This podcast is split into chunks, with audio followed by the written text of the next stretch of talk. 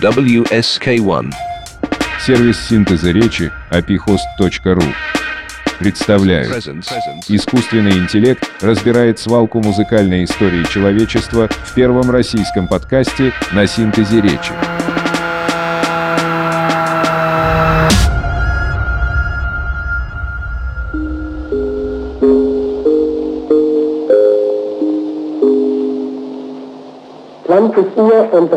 Двадцать часов три минуты. Радиовещательная станция Фленсбурга и связанные с ней станции передает последний репортаж Вермахта об этой войне из штаба Гросс-адмирала. 9 мая 1945 года. В полночь оружие на всех фронтах замолчало. По приказу гросс-адмирала Вермахт прекратил безнадежную битву. На этом почти шестилетняя героическая борьба закончилась. Немецкая армия окончательно потеряла превосходство. Это был последний отчет Вермахта об этой войне. Далее последует трехминутная тишина.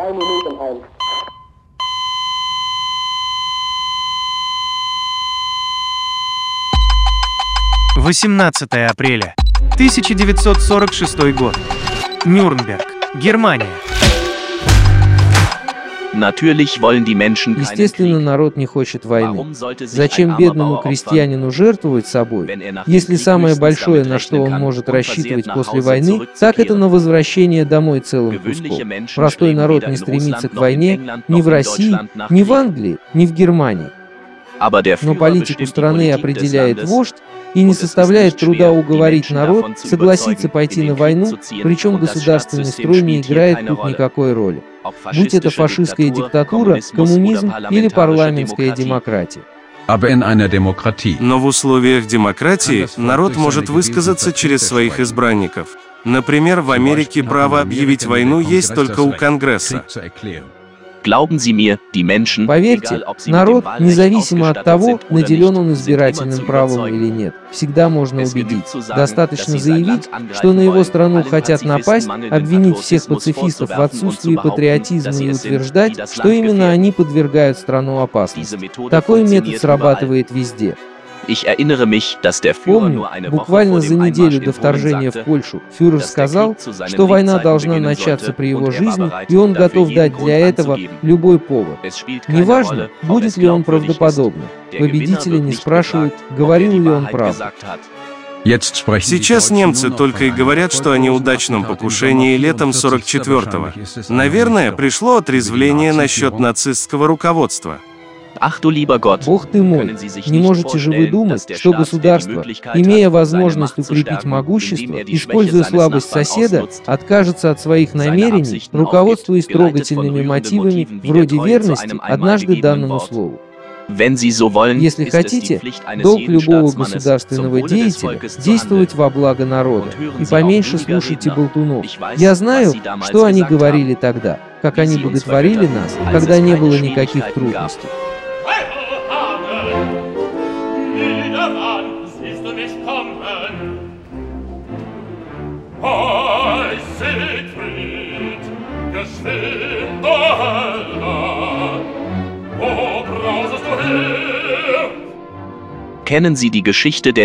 Вам же известна история Нибелунгов и то, как Хаген по приказу Гунтера убил Зигфрида. Потом Гримхильда потребовала от братьев отомстить Они сказали Хагену, хоть ты и враг наш, мы склоняем головы перед твоей верностью королю. И эта картина стоит у меня перед глазами, они закрывают его щитами от всех, кто мешает ему хранить преданность своему государю. У нас наверняка будет время поговорить об этом до вынесения приговора. Вы имеете в виду смертный приговор. Меня это ничуть не трогает. Удастся ли мне сохранить лицо, вот что меня действительно волнует. Поэтому я страшно рад, что не подписывал капитуляцию. Ни в одной стране никогда не почитали вождей, которые признавали поражение. А смерть в чертях. Я этого лет с 14 не боюсь.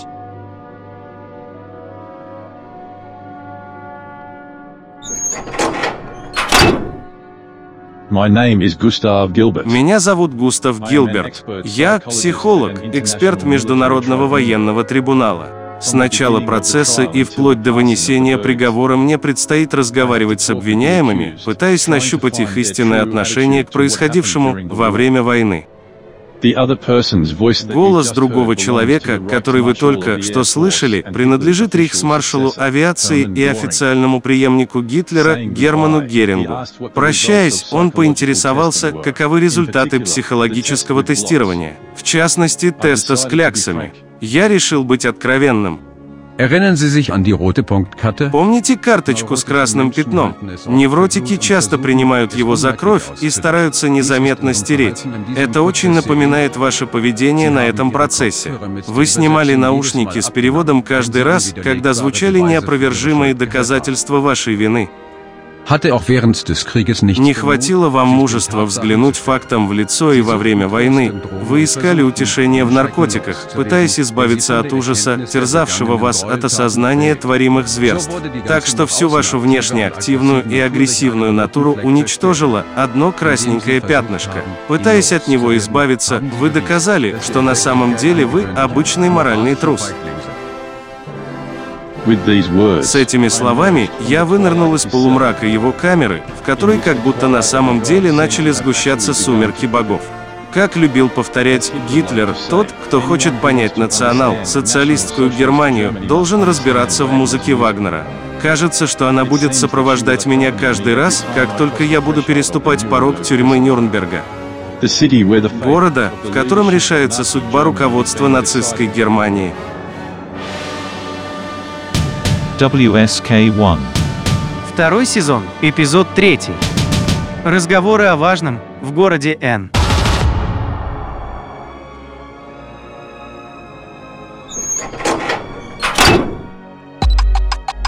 Двадцать второе декабря, 1945 год. Нюрнберг, Германия. Камера Ганса Франка. Бывшего генерал-губернатора оккупированных районов Польши я застал за привычным занятием – чтением. На столе – классика немецкой литературы. На коленях – Библия. Знаете, у меня с Герингом вышел спор, следовало ли Гитлеру предстать перед судом и взять всю ответственность на себя. Толстяк до сих пор пытается вдолбить мне, что, дескать, война была неизбежна. И это после всех представленных доказательств, что Гитлер к ней стремился. Именно по его милости мы сейчас здесь, и единственное, что можем сделать, ничего не утаивать. Поэтому вы и не сожгли свои дневники. Прекрасно помню, что решил так поступить, когда Берлин уже оказался в окружении. Я поставил на проигрыватель страсти по Матфею, Баха. И когда услышал Христа, внутренний голос сказал мне, правду от Бога не скрыть.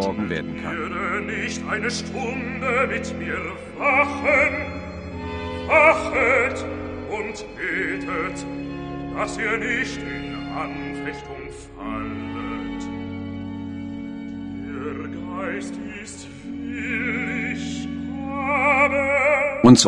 Нам и всему миру сообщают об ужасах, о которых мы все знали и о которых не желали знать. Хочется провалиться сквозь землю. Как сказал один писатель, будьте уверены, на этот раз Бог разгневан не меньше человечества. Я размышляю о вашем дневнике. Как можно писать, зная, что это на самом деле не так?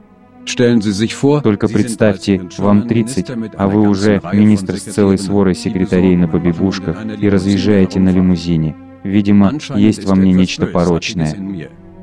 В груди моей как бы две души. Друг другу чуждые и жаждут разделения. Вы вовремя вспомнили строчку из Фауста. Я и дневники эти передал для того, чтобы раз и навсегда покончить с тем, другим Франком, но не забывайте, Мефистофель всегда рядом.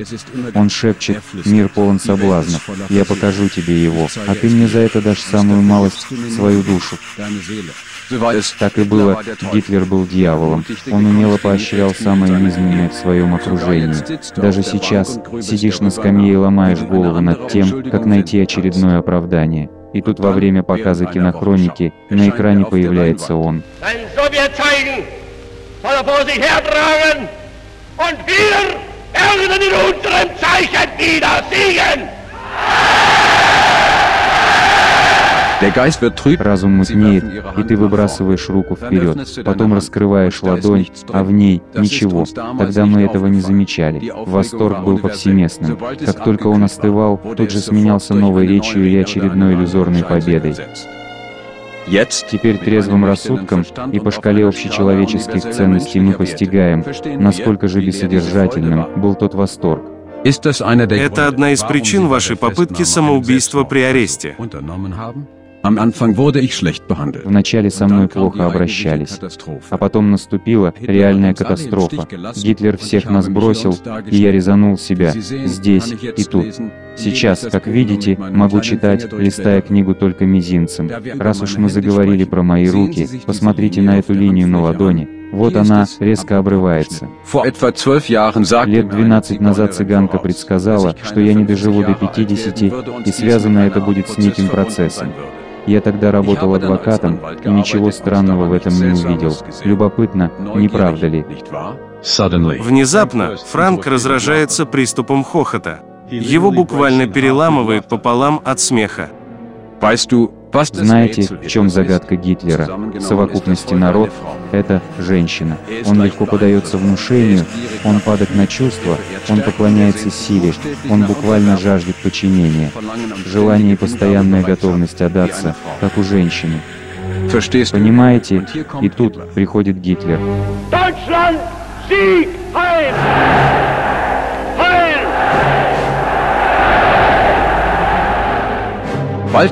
Сжимает кулаки и вопит. Я – мужчина. И обуреваемое истерическим восторгом большинство тут же легло под него. Нельзя утверждать, что Гитлер изнасиловал немецкий народ. Нет, он совратил его. Послушали бы вы, какие речи он толкал перед женской аудиторией. Вы бы подумали, что вот оно, само воплощение добра, а он хладнокровно творил невообразимое зло. Вас продолжают посещать эротические сны? Уже нет. Недавно я слышал во сне отрывок из скрипичного концерта Баха. Так внятно, так ощутимо. Хотелось, чтобы это длилось вечно. Это было бы похоже на рождественский подарок. Но отсчет моего бытия теперь идет по часам, и они необходимы мне, чтобы освободиться от своих грехов перед Богом. Религия — великое утешение, а для меня теперь еще и единственное — Сегодня я, словно дитя, радуюсь наступающему Рождеству, потому что часто задаюсь вопросом, может жизнь не заканчивается стылой могилой. Бац, и финиш. Хорошо, что до самого конца я могу верить в эту иллюзию.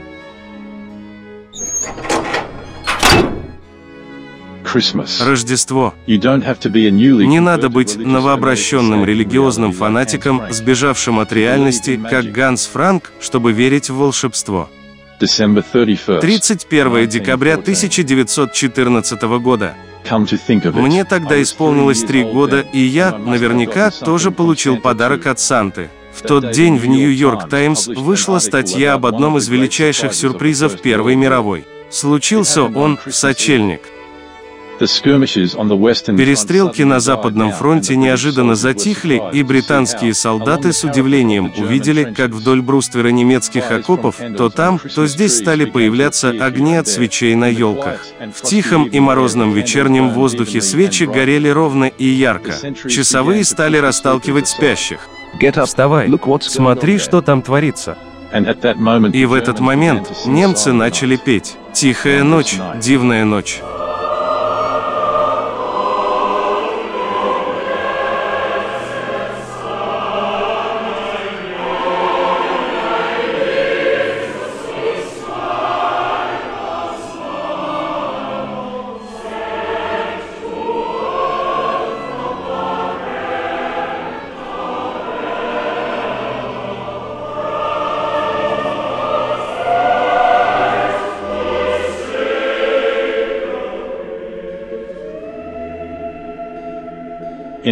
В ответ англичане затянули свою рождественскую песню.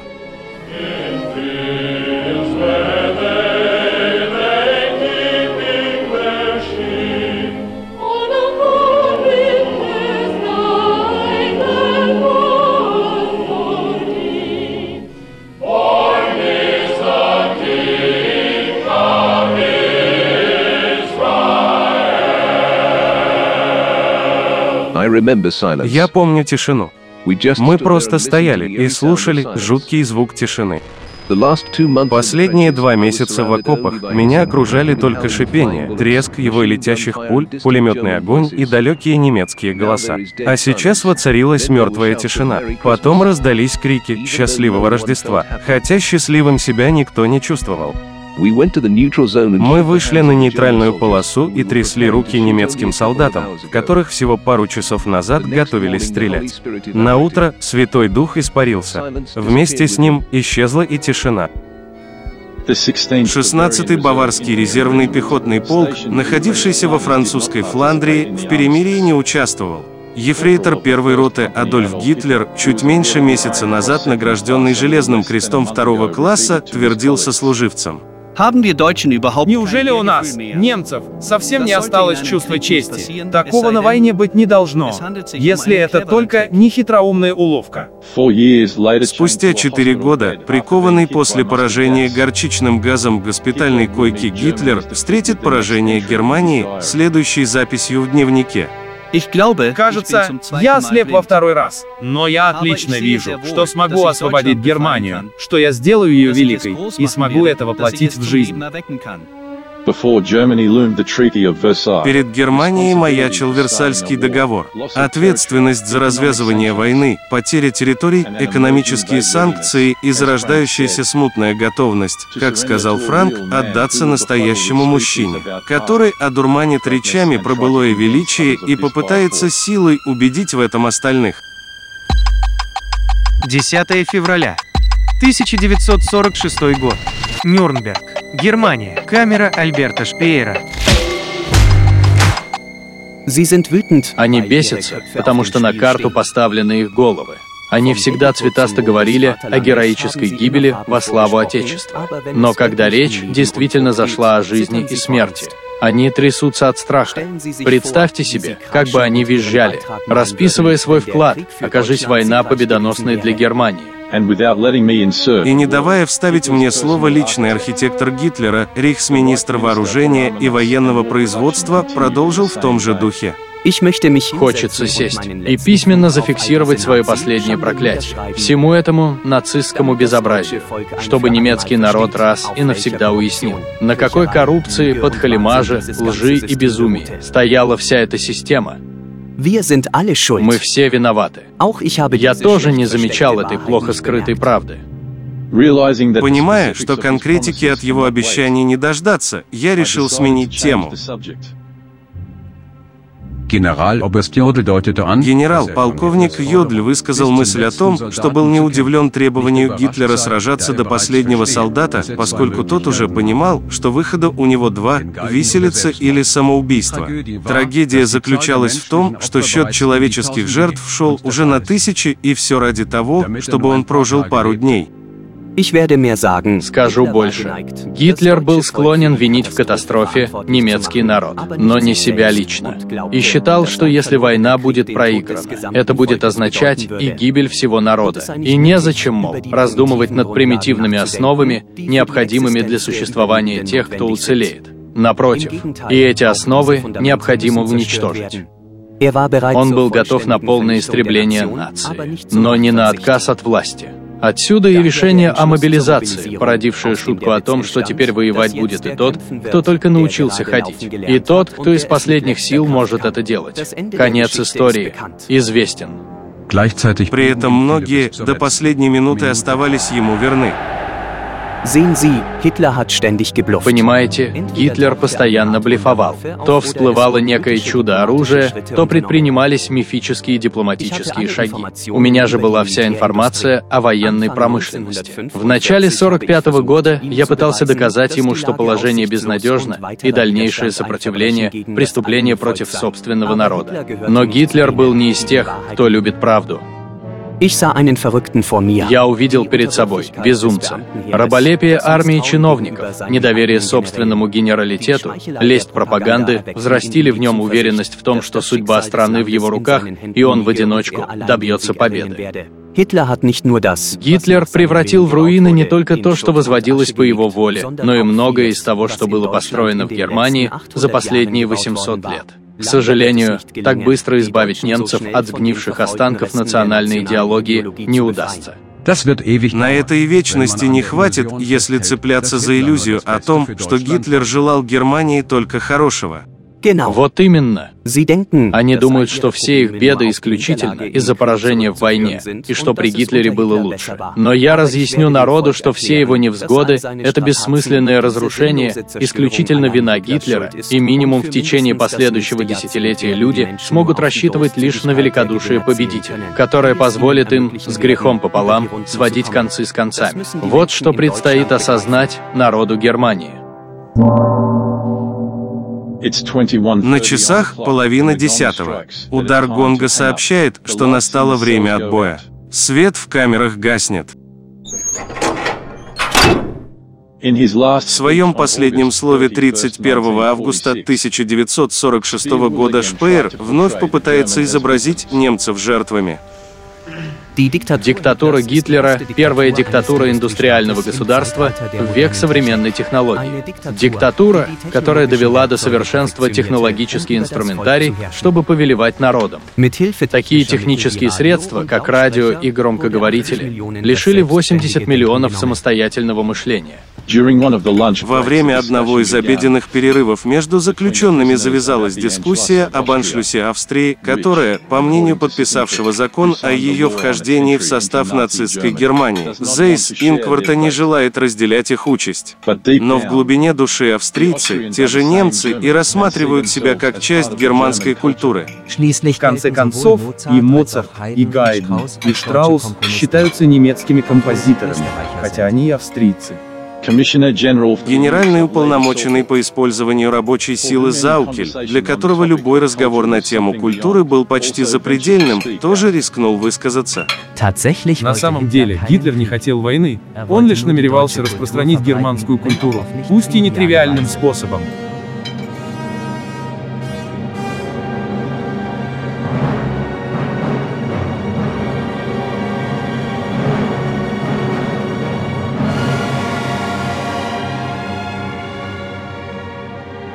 Германское искусство должно очиститься от всего чуждого, эгоистического влияния и объединить весь немецкий народ. Такую задачу поставил глава Министерства пропаганды Йозеф Геббельс. durch eine Minute ehrfurchtsvolles Schweigen он считал, что из всех видов искусства больше всего на массы влияет музыка, поскольку она больше воздействует на сердце и чувства, а не на интеллект. А где же может биться сердце нации сильнее, как не в народных массах, в которых сердце нации нашло свой истинный дом? И правильная немецкая музыка ворвалась в каждый дом, школу и армейскую казарму. Слушайтесь в этот хор мужских голосов.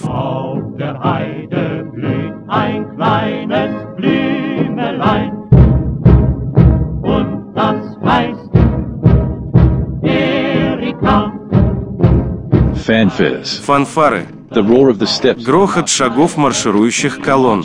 Марш захватывает. Под его звучание хочется идти на штурм небес. Такой музыке нужны должные исполнители, ведь только немецкие мастера могут понять немецкую музыку. Знакомьтесь, Элли Ней.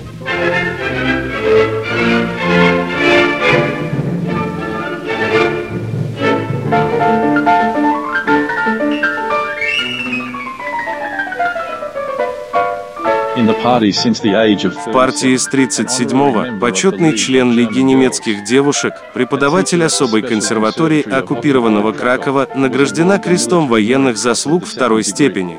В письме Геббельсу «Валькирия рояля», как именовала ее немецкая пресса, интересуется, зачищены ли Нидерланды от евреев. В противном случае она не готова отправиться туда на гастроли, чтобы в перерыве между исполнением сонат Бетховена цитировать Гитлера и завершать выступление нацистским приветствием.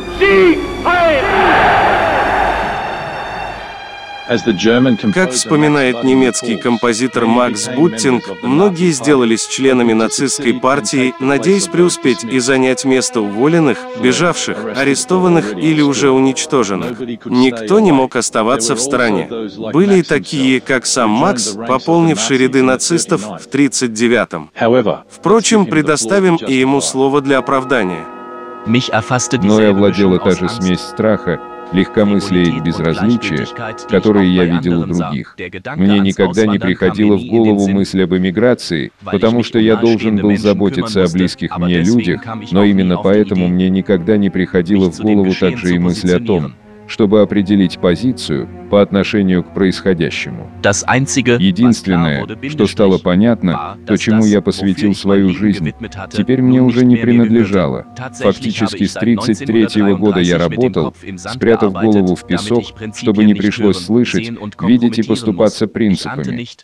Я не подозревал, какую роль может сыграть эта измена самому себе, когда однажды я должен буду очнуться и снова прийти в себя.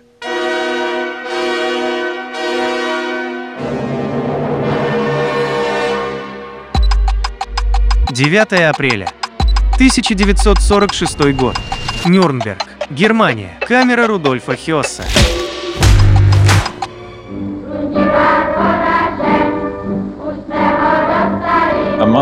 Месяц назад бывшего коменданта Освенцима, почти год скрывавшегося под именем Фрица Ланга, на границе с Данией задержала военная полиция Британии. В Нюрнберг Хёсса доставили как свидетеля по делу Кальтенбруннера. Невозможно представить, что этот апатичный, больше напоминающий бестелесный призрак Тихоня, уничтожил более двух с половиной миллионов человек. Вас интересует, мог ли я не выполнить приказ фюрера, озвученный мне Гиммлером? Конечно, нет. Меня скорее удивило не само экстренное распоряжение о создании концлагеря, а его решение увидеться со мной лично. Такого прежде не случалось. И вы, конечно, бросились исполнять. У нас было единственное право Фюрер приказывает, мы выполняем. Это не было красивой фразой или девизом. И то, что недавно казалось нереальным, оказывается вполне осуществимо, если напрячься. Увы, мой начальник администрации был круглым дураком, и я должен был работать из-за него. И если бы дело касалось только еды, Например, в Освенциме было два оркестра из заключенных, симфонический и духовой, и мне приходилось обеспечивать их инструментами, нотами, подыскивать места для репетиций. Я должен был доставать даже солому.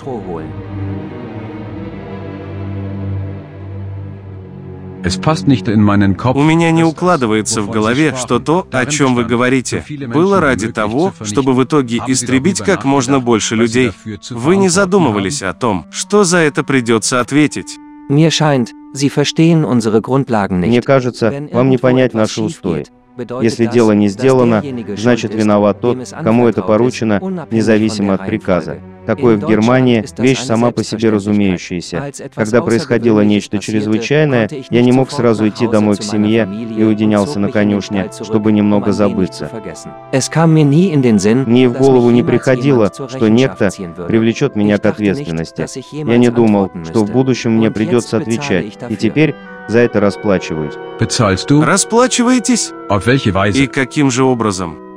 Тем, что меня ждет суд, после которого меня, разумеется, вздернут.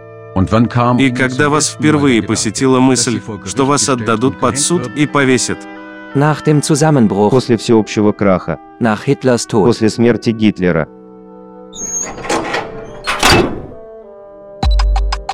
Двадцать шестое июня, 1946 год.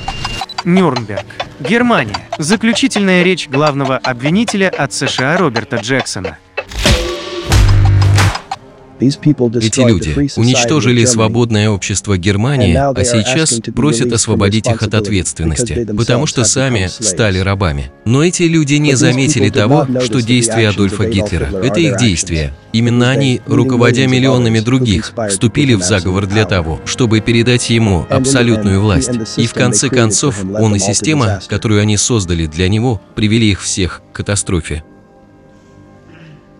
Они разжигали его ненависть и вселяли в него чувство страха. Вложив в протянутые руки Гитлера заряженное ружье, они предоставили нажать курок именно ему. И когда он это сделал, они это одобрили. На кого полагался Гитлер, как не на тех, кто находится сейчас на скамье подсудимых? Кто внушил ему, что он имеет непобедимую военно-воздушную армаду, как не Геринг? Кто, как не Риббентроп, Нейрот и фон Папин, пытались убедить Гитлера, который сам никуда не выезжал, в колебаниях и робости демократических народов? Кто, как не Кейтель, Йодли, Риер и Дёнец, питали его иллюзиями о непобедимости Германии? Кто, как не Штрейхер и Росенберг, сильнее разжигали в нем ненависть к евреям и славянам? На кого бы указал Гитлер, говоря об условиях в концлагерях, как ни на Кальтенбруннера? Эти люди имели доступ к Гитлеру и контролировали поступавшую к нему информацию, на основе которой тот выстраивал политику и издавал приказы. Они являлись претарианской гвардией и, хотя и подчинялись приказам Цезаря, он всегда был в их руках. В соответствии со статьей 27 обвинительного акта. Международный военный трибунал выносит следующие приговоры подсудимым. Герман Вильгельм Геринг.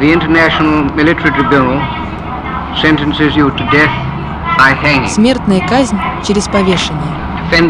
Wilhelm Keitel. Вильгельм Кейтель. The tribunal sentences you to death by hanging. Смертная казнь через повешение. Defendant Ernst Kaltenbrunner. Эрнст Кальтебрунер. The tribunal sentences you Смертная death казнь by через повешение.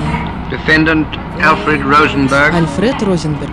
The tribunal sentences you to death by hanging. через повешение. Defendant Wilhelm Frick. Вильгельм Фрик. The tribunal sentences you to death by hanging. Смертная казнь через повешение. Defendant Julius Streicher. Wollen wir stehen The tribunal sentences wie you ein to death by hanging. Lili Marleen, wie einst Lili Marleen. В ночь на 15 октября Геринг, вслед за Гитлером, Гиммлером, Геббельсом и Леем, принял ампулу с ядом. Остальных 10 заключенных, в соответствии с решением трибунала, казнили. Завершение своей работы я встретил в одном из уцелевших баров Нюрнберга в компании с немецким коллегой. Как думаете, что немцы сейчас говорят о таком бесславном конце Третьего Рейха? Um ehrlich zu sein, Сказать честно, мало что изменилось. Если один знает о том, что собеседник до сих пор поддерживает нацистов, он скажет, разве это не позор, что победители так обошлись с нашими фюрерами? Ну ничего, наш час еще придет. Diejenigen, die erkannt haben, Те, кто понял, что нацизм ничего кроме разрушений, отчаяния, страха и нищеты не принес, говорят, что смерть слишком легкое наказание для них. Wissen Sie, Herr Doktor Bindestrich, Знаете, доктор, ich fürchte Bindestrich, боюсь, что последние 12 лет в смысле морали сломали хребет нашему народу.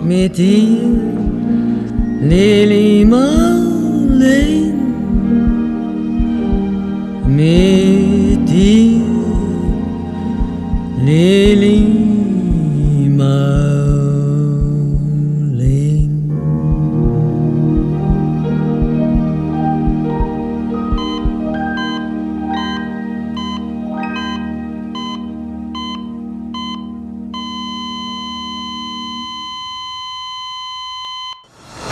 Подкаст озвучен с помощью сервиса синтеза речи apihost.ru. Фрагменты музыкальных произведений использованы в познавательных целях. Больше музыкальных открытий в паблике во ВКонтакте и телеграм-канале WSQ1. Подписывайся, оценивай, комментируй на всех подкаст-платформах.